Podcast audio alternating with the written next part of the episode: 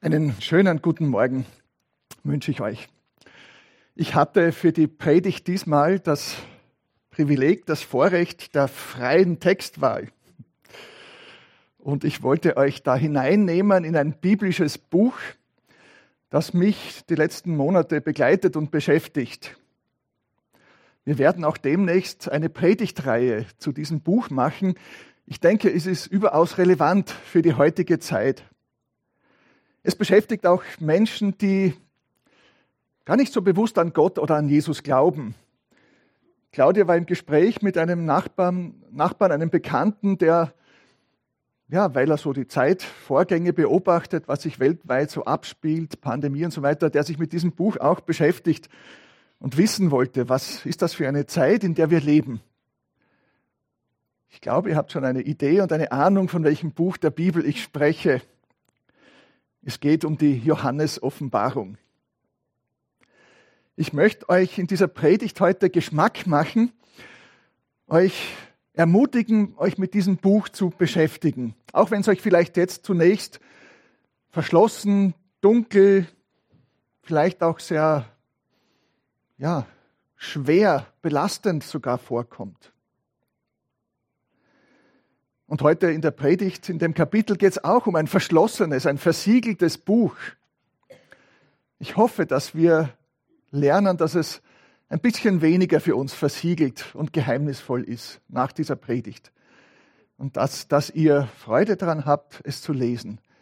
Denn es ist im Grunde ein ganz positives und wichtiges, wertvolles Buch, das uns stärken soll, das uns motivieren soll und das für die Gemeinde in Verfolgung geschrieben worden ist, sie zu stärken, sie zu ermutigen, ja, sie herauszufordern, durchzuhalten. Und ich möchte jetzt in dieser ersten Predigt über das Buch der Offenbarung mich mit euch gemeinsam dem Kapitel, um, um das es dann gehen wird, so von außen annähern, von außen so uns ins Zentrum hin bewegen möchte zunächst einige allgemeine Dinge zum Verständnis der Johannes, Johannes Offenbarung sagen, damit wir dann die Einzelheiten besser verstehen können. Also nähern wir uns jetzt so von außen an. Und das ist so der Zwischenstand, meine Erkenntnis, die ich so bis jetzt im Lauf der Beschäftigung gewonnen habe in Bezug auf dieses Buch. Das ist bei weitem nicht vollkommen und es ist vieles, was ich noch nicht so richtig verstehe, aber ich hoffe, dass es für euch hilfreich ist. Ja, zunächst, vielleicht können wir die Folie sehen mit der Gliederung. Gott spricht zu uns in der Schrift auch durch Visionen. Gott redet durch Visionen unter anderem. Ich hatte vor vielen Jahren in Wien begonnen, Theologie zu studieren an der Evangelischen Fakultät und hatte große Mühen und Schwierigkeiten mit der Theologie dort, hatte große Zweifel bekommen am Wort Gottes. Und Gott hat es dann so geführt, dass ich in Deutschland war und dort im Sauerland, gut Holmecke, da jedenfalls Menschen begegnet bin, die in Gießen an der Freien Theologischen Akademie damals studiert haben. Und da habe ich ein Buch entdeckt und bekommen, von Francis Schaeffer. Und er schweigt nicht. Da geht es darum, dass Gott ein Gott ist, der redet, der spricht zu uns und der die Möglichkeit hat, sich durch menschliche Worte in einer ganz bestimmten Sprache, ganz konkret Hebräisch und Aramäisch im Alten Testament und Griechisch im Neuen Testament, der sich durch diese menschliche Sprache uns mitteilt wenn man das so durchdenkt, ist das gewaltig. Dass der Schöpfer des Universums, der verborgene, unsichtbare Gott, durch menschliche Sprache und menschliche Worte sich uns mitteilt. Offenbarung, göttliche Offenbarung, jetzt nicht dieses Buch der Offenbarung, sondern Offenbarung Gottes an uns Menschen. Das ist der Fachbegriff der Theologen dafür. Gott ist ein Gott, der sich uns offenbart hat. Und wir können ihn nicht genug preisen dafür. Er redet zu uns. Und sein Reden zu uns Menschen geschah und geschieht auf ganz unterschiedliche Weise. Wenn wir so die Bibel durchgehen am Anfang, da geht Gott mit Adam und Eva im Garten und spricht mit ihnen. Von, ja, fast von Mensch zu Mensch, möchte man sagen, aber von Angesicht zu Angesicht. Und dann lesen wir die Geschichten und uns kommt es komisch vor, aber ich bin überzeugt, es war so. Gott kann das. Gott ist Abraham in Menschengestalt erschienen und hat mit ihm geredet und mit der Sarah und hat ihnen angekündigt, dass sie Eltern werden. Und Abraham hat mit Gott verhandelt über Sodom und Gomorra.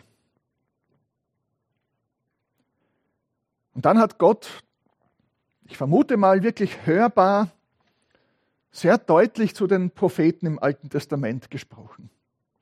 Hat ihnen seine Botschaft gegeben und die haben es dann aufgeschrieben. Und in einem Buch, im Buch Jeremia, lesen wir davon, dass der König so sauer war über das, was der Jeremia gepredigt hat, dass er das, was Jeremia bereits oder sein Schreiber schon aufgeschrieben hatte, so zerschnipselt und ins Feuer geschmissen hat.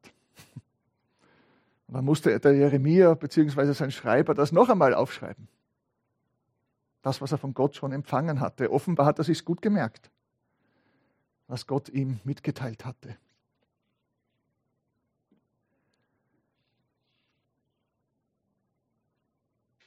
Ja, und dann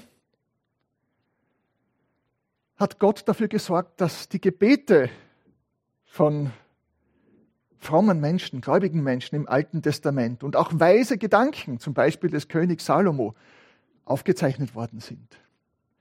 Die Worte, die durch seinen Geist inspiriert worden sind, dann Schrift geworden sind, sodass wir sie heute besitzen und dadurch Gott zu uns spricht. Also ganz verschieden. Und dann die großartigste Art und Weise, wie Gott sich uns offenbart und zu uns gesprochen hat, die ist natürlich die sogenannte Inkarnation, die Menschwerdung Jesu Christi. Sogar das kann Gott. Unser Gott ist ein Gott, der sich so erniedrigen kann, der sich nicht so gut ist dafür, dass er Menschenform, Menschengestalt annimmt und ein durch und durch völlig menschliches Leben lebt, von Geburt, von Empfängnis bis zum Tod. Und uns auf die Weise sich uns mitteilt, in menschlichen Worten. Und die Worte, die Jesus gesprochen hat, sind einmalig. Es gibt nichts Kostbareres als die Offenbarung Gottes in Jesus Christus. Er hat uns den Vater gezeigt und mitgeteilt. Und seine Jünger haben diese Worte auswendig gelernt und aufgeschrieben und dann zu ganzen Evangelien zusammengefasst, zusammen mit den Berichten über sein, sein Leben und seinen Tod und seine Auferstehung. Also Gott hat über Jahrtausende hinweg Menschen veranlasst, all diese Offenbarungen aufzuschreiben. Und so können wir heute dieses Buch mit den göttlichen Offenbarungen in der Hand haben und lesen. Und Menschen geben ihr Leben für dieses Buch, dieses Buch zu besitzen. Christen in Somalia, die Bibeln außerhalb von Somalia besorgen, die legen sich dann vielleicht mit diesem Buch in einen Sarg rein oder mit mehreren dieser Bücher und lassen sich auf die Weise hineinschmuggeln in ihr Heimatland. Weil da, das ist unrein. Leichen, Särge, da schaut niemand rein. Und auf die Weise bringen sie dieses Buch hinein und Menschen werden gläubig und kommen in Gemeinschaft, in Verbindung mit Gott und bekommen ewiges Leben durch die Botschaft Gottes, durch das, was von Jesus berichtet ist, durch das Evangelium. Es gibt nichts Wertvolleres in dieser Welt als dieses Buch mit der Offenbarung unseres Herrn. Aber weil Gott sich auf so unterschiedliche Weisen mitgeteilt hat, ist es auch nicht so einfach zu verstehen. Die Bibel hat ganz unterschiedliche wenn man so will, literarische Gattungen und Genres. Da gibt es historische Berichte, da gibt es Weisheitsliteratur, Sprüche, Gebete, Lieder, alles Mögliche. Und das macht es nicht immer einfach, es zu verstehen. Und eine Art, wie er das gemacht hat, wie Gott sich mitgeteilt hat, habe ich noch nicht erwähnt, das ist vielleicht die schwierigste Art für uns zu verstehen. Das sind die Visionen. In der Zürcher Bibel, und mir gefällt das Wort, ist von Schauungen, Schauungen. die Rede oder Gesichte steht es, glaube ich, auch in der Lutherbibel. Schauungen. Und solche Schauungen haben manche Propheten im Alten Testament. Denken wir an den Daniel oder an Hesekiel oder auch Jesaja, Zacharia und so weiter. Aber die ausführlichste dieser Schauungen, die haben wir im, Alten, äh, im Neuen Testament, ganz am Ende, das letzte Buch der Bibel, die Offenbarung des Johannes. Und die fällt so ein bisschen aus dem Rahmen im Neuen Testament. Das abschließende Buch der Schrift, eine große Vision und Schauung des Apostels Johannes am Ende des ersten Jahrhunderts, als Abschluss der ganzen biblischen Offenbarung.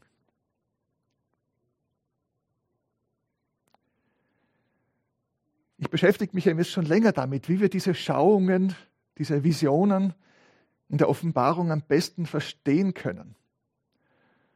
Und äh, wir wissen alle, die Offenbarung ist auf unterschiedlichste Art und Weise verstanden worden. Und das macht vielleicht einen Teil unseres Frustes manchmal aus oder auch vielleicht unserer Scheu, uns mit dem Buch zu beschäftigen, weil da haben so viele Leute so unterschiedliches gesagt. Wie soll ich da jetzt äh, auf einmal das richtig verstehen und weiterkommen? Aber ich möchte euch Mut machen. Es gibt mehr und mehr ein gemeinsames Verständnis und Einsichten und Erkenntnisse, wie wir da weiterkommen können und uns diesem Buch mehr und mehr annähern und das immer besser verstehen können. Und ich bitte euch, macht euch mit mir auf diesen Weg. Und ich hoffe eben, dass das jetzt hilfreich sein kann. Ich glaube, dass wir zwei Dinge tun müssen, wenn wir diese Schauungen, diese Visionen lesen, uns damit beschäftigen, um das Ganze besser zu verstehen, so einen Zweier-Schritt machen. Und das Erste, glaube ich, ist, dass wir uns das ganz bildlich und möglichst konkret vorstellen müssen. Dass wir einen Film im Kopf entwickeln müssen. Ich glaube, dass wir solche Schauungen doch am ehesten aus unseren Träumen kennen. Träume können sehr lebhaft, sehr bildhaft sein, oder sind es auch meistens. Aber sie sind nicht immer ganz logisch und zusammenhängend, oder? Und die Bilder in Träumen können rasch wechseln, sich ja, rasch ändern. Menschen können sogar manchmal eine bestimmte Person sein und auf einmal wechselt das und die haben jetzt Züge einer anderen Person. Kennt ihr das? Also nicht immer ganz logisch. Oder Dinge, Personen haben scheinbar widersprüchliche Eigenschaften. Ein Ort wird plötzlich zu einem anderen. Und trotzdem empfinden wir die Träume oft als erschreckend real. Und manchmal geht es mir so, dass ich mir denke, im Traum, ja, stimmt das jetzt? Boah, das ist so furchtbar und ich möchte aufwachen. Oder, ja, jedenfalls, es kann unglaublich lebendig und real sein. Und die Widersprüche, die anscheinenden, stören uns nicht. Also ich glaube, wir müssen versuchen, uns diese Dinge sehr bildlich vorzustellen, eben auch mit diesen möglichen Wechseln dann im Bild, uns da so ein, ein anschauliches Video im Kopf vorzustellen. Oder wie so ein animiertes Video. Gibt es ja tolle Dinge, die man auch auf YouTube sehen kann. Aber dann glaube ich, dass wir nicht den Fehler machen dürfen, zu meinen, diese Bilder, diese Filme, diese Videoclips, die wir da sehen und die uns auch vorgestellt werden, präsentiert werden, diese Schauungen, wir dürfen nicht den Fehler machen, zu meinen, das ist jetzt, gibt glaube ich dieses Sneak Preview, oder dass man einen Film schon vorher sieht, dass wir jetzt praktisch ein Video haben, von dem es in Zukunft sein wird, eine ganz genaue filmische Aufzeichnung dessen, was in Zukunft vor sich gehen wird. So ist es meiner Überzeugung nach nicht, sondern wenn wir uns jetzt konkret sehr genau diese kreativen Videos vorgestellt haben, diese kreativen Filmclips, dann müssen wir eine Übersetzungsarbeit leisten. Und da müssen wir wiederum recht logisch und rational vorgehen. Denn diese Schauungen, diese Bilder und, und Abläufe, die haben eine tiefe symbolische und geistliche Botschaft, denn Gott spricht ja dadurch zu uns. Göttliche Offenbarung. Und um das zu verstehen, müssen wir diese Bilder und diese Vorgänge deuten auf dem Hintergrund dessen, wo diese Bilder herkommen, wo sie übernommen worden sind. Und all diese Bilder, diese Symbole, diese Zahlen, diese Anspielungen, die kommen aus anderen Schriften der Bibel. Im Großen und Ganzen aus dem Alten Testament, aber auch aus den Evangelien. Da gibt es durchgehende biblische Motive. Wenn jetzt zum Beispiel in der Offenbarung dann die Rede ist auf einmal von einem Lamm, dann müssen wir zurückdenken an das zweite Buch Mose, an ein geopfertes Lamm, ein Schlachtlamm, an den Auszug aus Ägypten und daran, dass da das Passamal eingesetzt wurde und dass die Juden bis heute das Passamal feiern, ein Lamm schlachten und an das Blut an die Türpfosten schmieren, damit der Racheengel vorübergeht. Und sie wissen, durch das Opferlamm werden sie verschont vom göttlichen Gericht. Und wir wissen, dass Jesus das Opferlamm, das Passalam geworden ist für uns. Und wir verschont werden vor dem Gericht Gottes durch sein Blut. Und das müssen wir denken, wenn das Lamm auftaucht in der Offenbarung. Oder wenn da auf einmal 24 Älteste im himmlischen Thronsaal auftauchen. 24. Zweimal zwölf. Zwölf Stammväter, zwölf Söhne Jakobs, zwölf Apostel. Und jetzt zwölf plus zwölf. Dann steht das offenbar für das gesamte Gottesvolk des alten und neuen Bundes. Das eine Gottesvolk aus Juden und Heiden. Voller biblische Bezüge, biblischen Bezüge, Bezügen. Und da müssen wir ganz genau dann diese Bilder verstehen versuchen und diese Symbole, indem wir die anderen Passagen anschauen in der Schrift, wo das Ganze herkommt.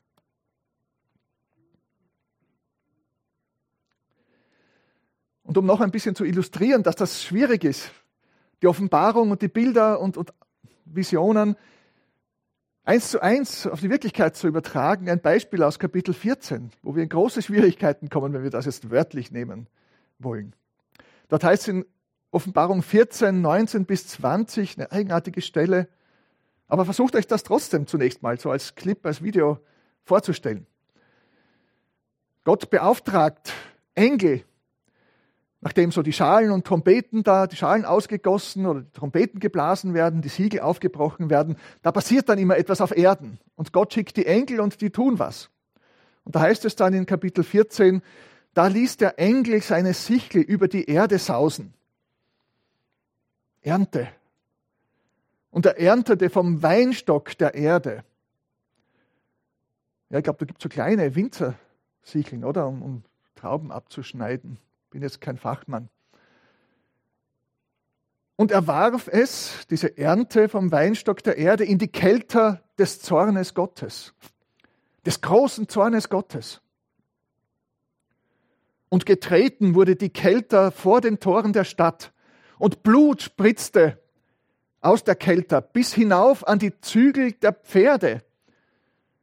1600 Stadien weit, und das sind ein bisschen mehr als 300 Kilometer nach heutigem Maß.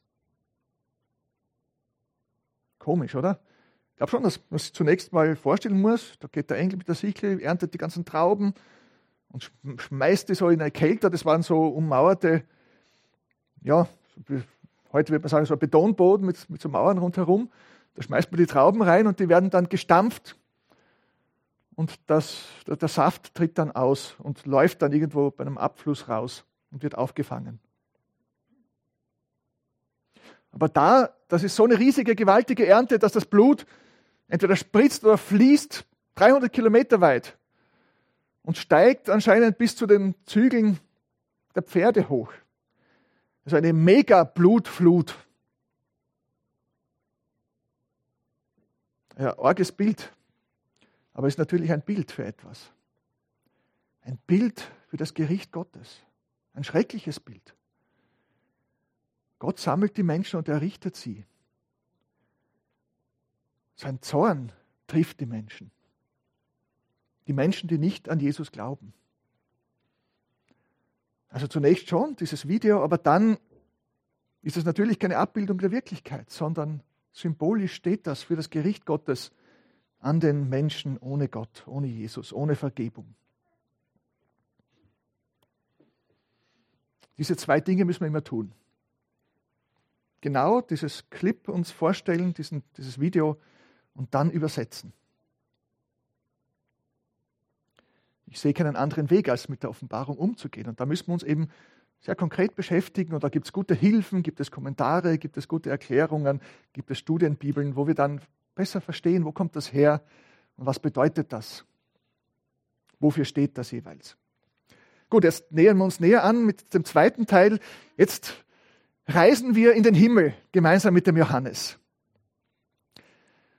Jetzt werde ich mal zunächst diese zwei Kapitel behandeln in dieser Annäherung, wo es um den himmlischen Thronsaal geht, wo Johannes, der Apostel, jetzt hinaufversetzt wird oder einen Blick bekommt in die himmlische Welt. Und bei diesen Szenen der Offenbarung, eben diesen einzelnen filmischen Szenen, da wechseln die Akteure, da wechseln die Schauplätze. Und was auch spannend ist, prinzipiell wechselt das immer wieder zwischen Himmel und Erde. Himmel, Erde, sichtbarer und unsichtbarer Welt. Und es ist auch auffällig, dass da anscheinend wenig Barriere dazwischen ist. Die himmlischen Wesen zumindest, die können jederzeit auf die Erde kommen und wirken. Die Erde ist ihnen zugänglich und die Dramen, die im Himmel, den Ausgang nehmen und die im Himmel geplant werden, die spielen sich dann auf Erden ab unter Mitwirkung himmlischer Mächte. Die Erde ist dann der Schauplatz dieser kosmischen Dramen, die sich hier abspielen. Das gilt für Gott, für seine Diener, die Engel und für die Menschen, die zu ihm gehören, die an Jesus glauben. Es gilt aber auch für den Feind Gottes, für den Satan, seine Diener, die bösen Mächte und die Menschen, die seine Handlanger sind, die Feinde Gottes und Feinde der Gemeinde sind. Und durch meine Beschäftigung mit den verfolgten Christen weiß ich nur zu gut, dass es diese Feinde Gottes und der Gemeinde gibt. Heißt nicht, dass wir nicht für sie beten sollen, dass sie nicht Menschen sind, die Jesus brauchen, um die Jesus trauert und die er erlösen möchte, aber sie sind in ihrem Handeln und Wirken Feinde Gottes und Feinde der Gemeinde. Ob wir an den Xi Jinping jetzt denken während der Olympiade, ob wir an den Kim Jong-un denken in Nordkorea, wo Zehntausende Christen in KZs ein elendes Dasein fristen und gefoltert werden. Ob wir an Somalia denken, das ich schon erwähnt habe. Und letztlich steht hinter all diesen Angriffen der größte Feind Jesu und Gottes, der Teufel.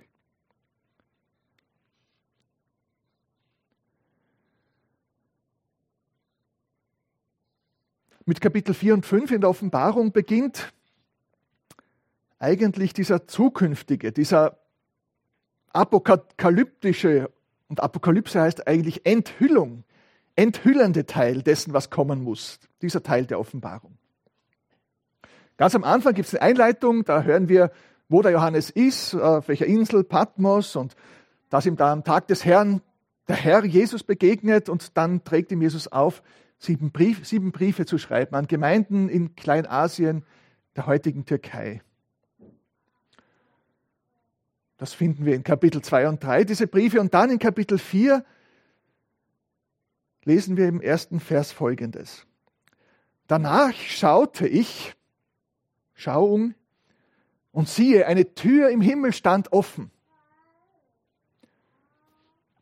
Und eine Stimme, die ich am Anfang gehört hatte, eine Stimme wie von einer Posaune, die mit mir sprach.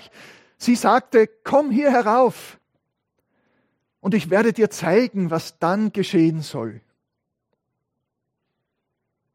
Und Johannes wird hinaufversetzt. Er geht durch diese Tür und er geht in den himmlischen Thronsaal.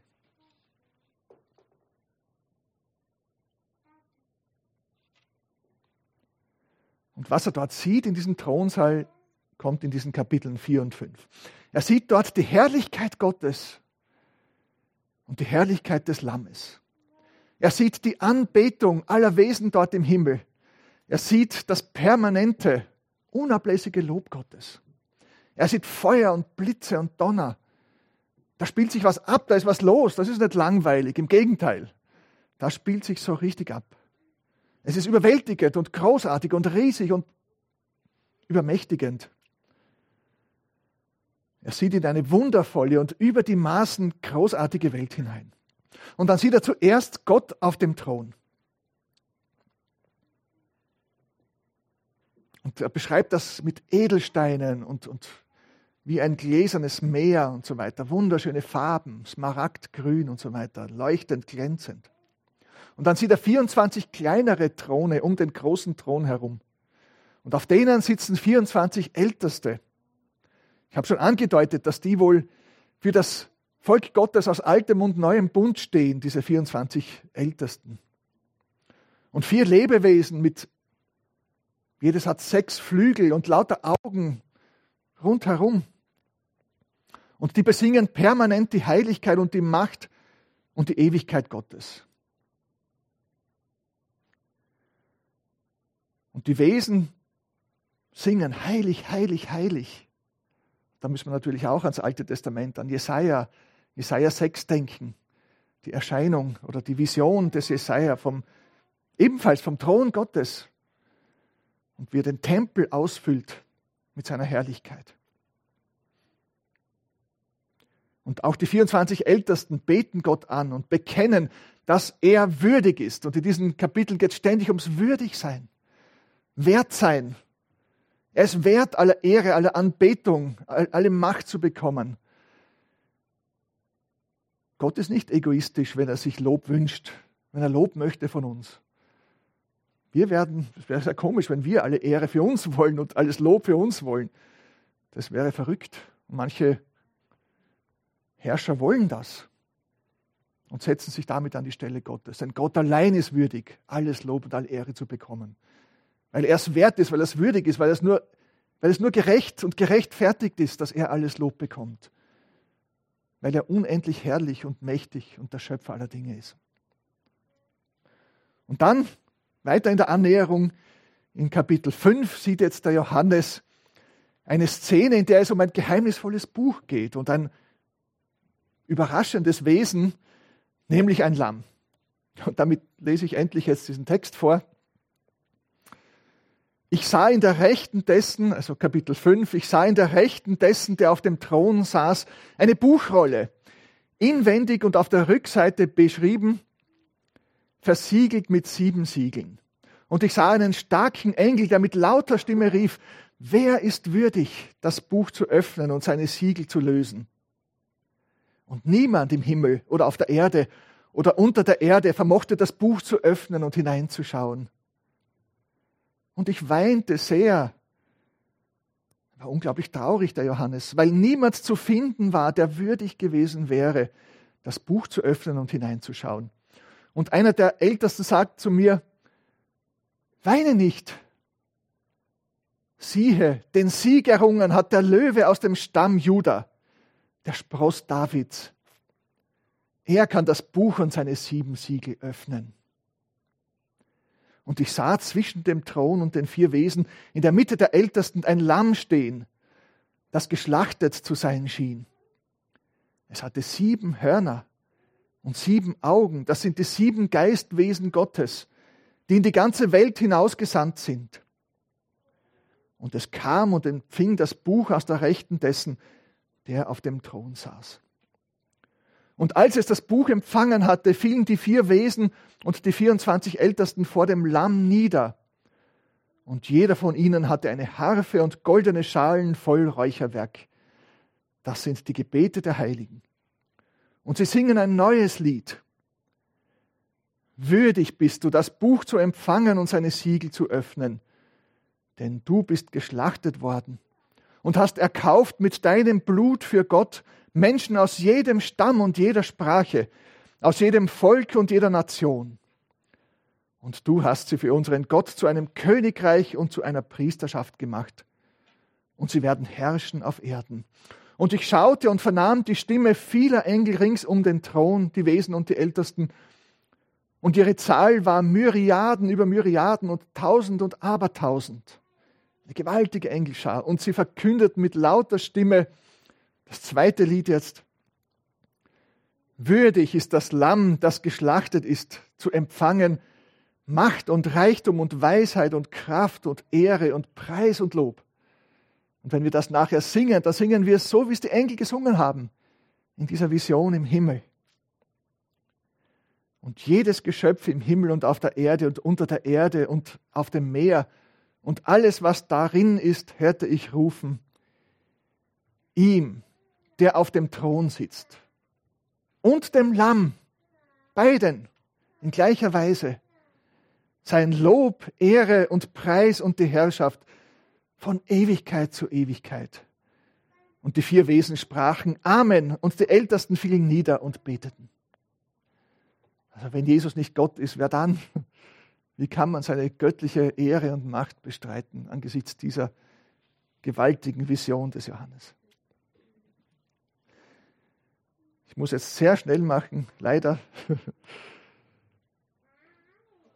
Bitte die nächste Folie. Vor eineinhalb Jahren waren Claudia und ich in Rom und am Forum Romanum haben wir dieses gewaltige Gebäude gesehen. Man sieht da so zwei Menschen, das ist riesengroß. Und das sind nur die Seitenschiffe dieser Maxentius Basilika. Und am nächsten Bild sehen wir, wie das vielleicht mal ungefähr ausgeschaut hat. Bunt und großartig. Und da vorne ist eine Statue, saß wohl eine Statue des Kaiser Konstantin. Den Kopf hat man noch. Der ist riesengroß, allein der Kopf. Und Menschen, die reichen gerade zu seinen Füßen. Die sind gerade so hoch wie dieses Podest des Throns. Und da drin haben die römischen Kaiser ihre Besucher empfangen. In diesem Thronsaal. Und das war ein ewiger Weg, waren glaube ich so 100 Meter, bis man da mal durchgegangen ist, oder über 100 Meter. Ich glaube, es waren mehr, ja. Jedenfalls, da hast ziemlich lang gebraucht, bis du dich da genähert hast und du bist immer kleiner geworden. Je weiter du in dieses Gebäude hineingekommen bist, du bist da wie eine kleine Ameise vorgekommen und dann da vorne diese riesige Statue so haben die römischen Kaiser sich präsentiert. Enorme Dimensionen. Menschen sollten sich möglichst klein fühlen und möglichst beeindruckt sein. Aber diese Vision im Himmel, die müssen wir uns noch viel gewaltiger und größer vorstellen. Viel gewaltiger. Wie sich da der Johannes wohl gefühlt hat. Und dann hält Gott in seiner Rechten diese Buchrolle. Damals war das wohl so auf Papyrus geschrieben und dann zusammengewickelt zur Buchrolle, die man so auseinanderziehen und weiterziehen konnte. Und diese Buchrolle ist auf beiden Seiten beschrieben, ganz voll, ganz viel drin. Und dann außen sind sieben Siegel drauf. Und der Gott hält in seiner rechten Hand diese Rolle. Und es wird niemand gefunden, der das aufmachen kann. Und das war unglaublich traurig. Johannes weint. Denn in dieser Rolle steht drin, was Gott geplant hat, was er vorhat, was noch kommen muss. Und es ist ja zum Lesen bestimmt. Ein Buch ist zum Lesen bestimmt. Und man möchte ja wissen, was kommt und was wird sein. Aber keiner wird gefunden, der das auftun kann. Auch im Zusammenhang sehen wir dann, da steht drin, was kommen wird, was kommen muss. Und Gott allein kennt aber diese Dinge. Er hat sie hineingeschrieben, aber sie sind verborgen, versiegelt und geheim.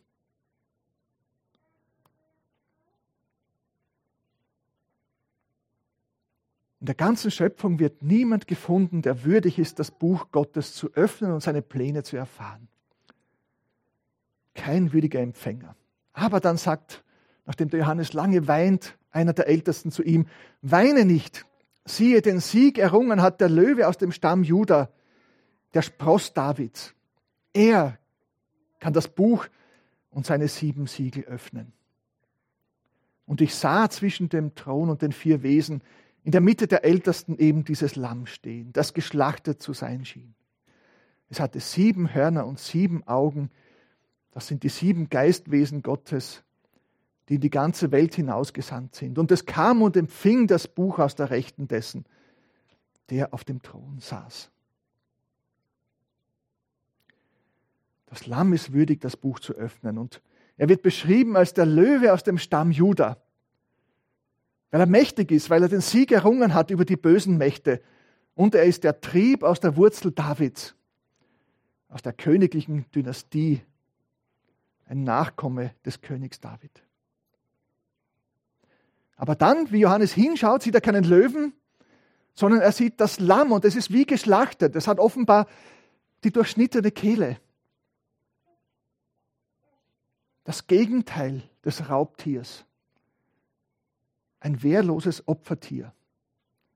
Aber dann wiederum hat es sieben Hörner und sieben Augen und die Hörner sind ein Symbol für Macht. Es hat große Macht und sieben ist immer die Zahl der Vollkommenheit, der Fülle, die göttliche Zahl.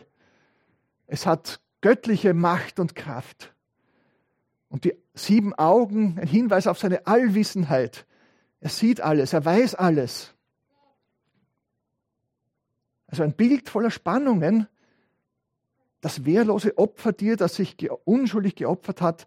Aber gerade deshalb und dennoch ist Jesus der Sieger, der Überwinder. Und deshalb hat Gott ihn auch für würdig erachtet, die Siegel aufzubrechen. Und das ist eine gewaltige und zentrale biblische Wahrheit. Mit enormer Bedeutung für uns. Unser Herr ist der Herr der Welt der Sieger über Sünde, Tod und Teufel und weil und indem er zum ohnmächtigen Opfer geworden ist und die Strafe für unsere Schuld auf sich genommen hat.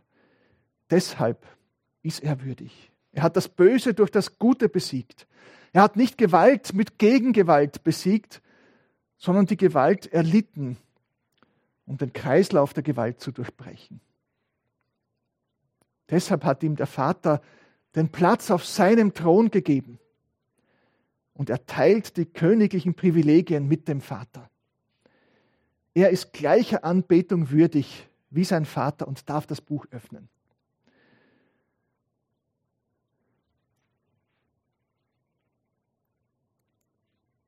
Was heißt das, dass er nun die Siegel bricht? Das als letzten Gedanken. Weltbewegende, welterschütternde Dinge passieren wo das Lamm das Siegel, die Siegel aufbricht. Das heißt, dass Jesus den Gang der Geschichte, alles, was noch passieren muss vor seiner Wiederkunft, in Gang setzt und kontrolliert. Er ist der Herr der Geschichte. Alles, was in der Welt noch passieren muss, hat mit ihm zu tun und geht von ihm aus und läuft auf ihn hin. Die Geschichte, die wir erleben mit all dem Schweren, all dem Schwierigen, ist nicht zufällig, nicht unkontrolliert, sondern sie wird kontrolliert. Karl Hartenstein, ein großer Missionsmann zu Beginn des 20. Jahrhunderts, hat Folgendes gesagt dazu.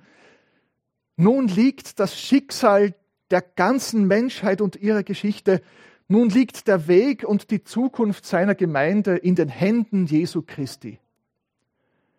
O Wunder, das kein Menschenherz zu fassen vermag. O Herrlichkeit, über der wir nur anbeten können. Und auch wenn dann viele schwierige Dinge, schwere Dinge, Dinge geschehen, wo das Lamm die Siegel aufbricht, all die Gerichte, die kommen, es muss sein, es muss geschehen.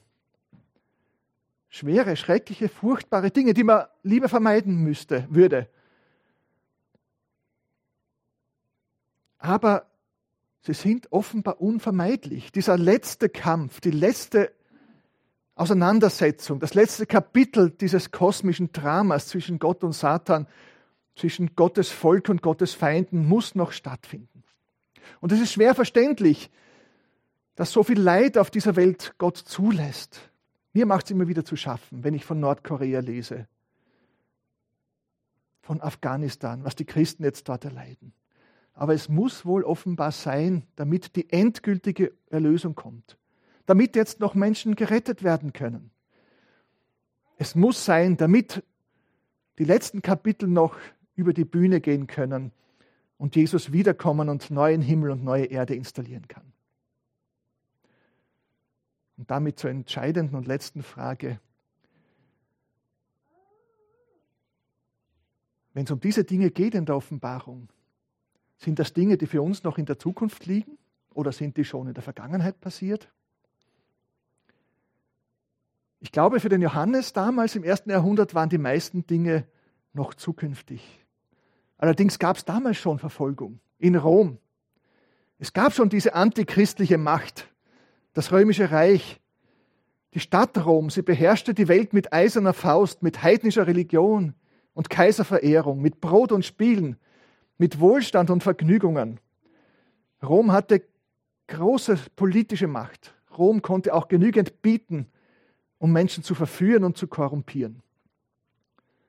Dieses Rom war Symbol für die gottlose Welt, für Verfolgung und Verführung. Und es hatte bereits die ersten Märtyrer, die Apostel, hervorgebracht. Ich verstehe die Offenbarung so, dass sie nicht Dinge beschreibt, die erst in Zukunft passieren. Erst eine Endzeit, die uns noch bevorsteht, sondern seit dem Kommen Jesu leben wir in der Endzeit. Wir leben in der Zeit zwischen erstem und zweitem Kommen Jesu. In dieser Zwischenzeit, wenn man so will, in dieser auseinandergezogenen Zeit zwischen dem Sieg Jesu über Sünde, Tod und Teufel und dem, dass das jetzt endgültig abgewickelt und zu Ende gebracht wird. Das ist eine spannungsvolle Zeit. Die dauert schon sehr lange. Und der Teufel wütet noch, obwohl er besiegt ist. Wir leiden noch, obwohl wir schon erlöst sind. Und ich glaube, dass all diese schrecklichen Dinge schon längst geschehen, geschehen sind und sich wiederholen. Wir leben in der Zeit, in der sich all diese Dramen abspielen. Antichristliche Gewalt, Verfolgungen, Verfolgungen, Verführungen, Martyrium der Gläubigen. Und immer wieder spitzt sich's zu und verdichtet sich's und wird es fast unerträglich. Im 20. Jahrhundert haben wir so viel davon gesehen wie nie zuvor in den Diktaturen und totalitären Regimes. Und jetzt in China wird es immer schlimmer. Und wer weiß, ob es nicht uns in Europa auch bald stärker betreffen wird. Befinden wir uns also jetzt am Ende der Endzeit bereits, wo sich alles zuspitzt, ein letztes Mal? Ich, ich weiß es nicht. Jesus sagt, wir sollen vorbereitet sein. Ewald hat vor kurzem darüber gepredigt. Was ich sagen kann, ist, dass es noch nie so viel Christenverfolgung gab wie heute. Seit 15 Jahren nimmt sie beständig zu, hat ein gewaltiges Ausmaß erreicht. Gleichzeitig werden immer mehr Menschen und immer mehr unerreichte Völker mit dem Evangelium erreicht. Die Bibelübersetzung ist in, immer mehr Sprachen erhältlich. Und die Möglichkeiten von Regierungen und Diktatoren, Menschen total zu überwachen und zu kontrollieren und zu steuern, waren durch all die technischen Fortschritte, durch Internet, Big Data, künstliche Intelligenz noch nie so gewaltig wie heute. Es kann sein, dass wir Jesu Kommen persönlich erleben. Das glaube ich. Und es kann sein, dass wir antichristliche Verfolgungen, Hungersnöte, Naturkatastrophen und eine Zuspitzung der Not und der Bedrängnisse erleben werden. Aber das steht fest. Und das hat der Blick in den himmlischen Thronsaal gezeigt. Der Lauf der Geschichte steht in der Hand Jesu, in der Hand des Lammes Gottes. Es läuft alles auf ihn hinaus. Es werden sich vor ihm alle Knie beugen. Er kommt. Bereiten wir uns darauf vor, seien wir treu, mutig und standhaft. Fangen wir heute damit an und hören wir nicht auf, andere zu warnen und einzuladen zu Jesus damit sie auch vorbereitet sind. Amen.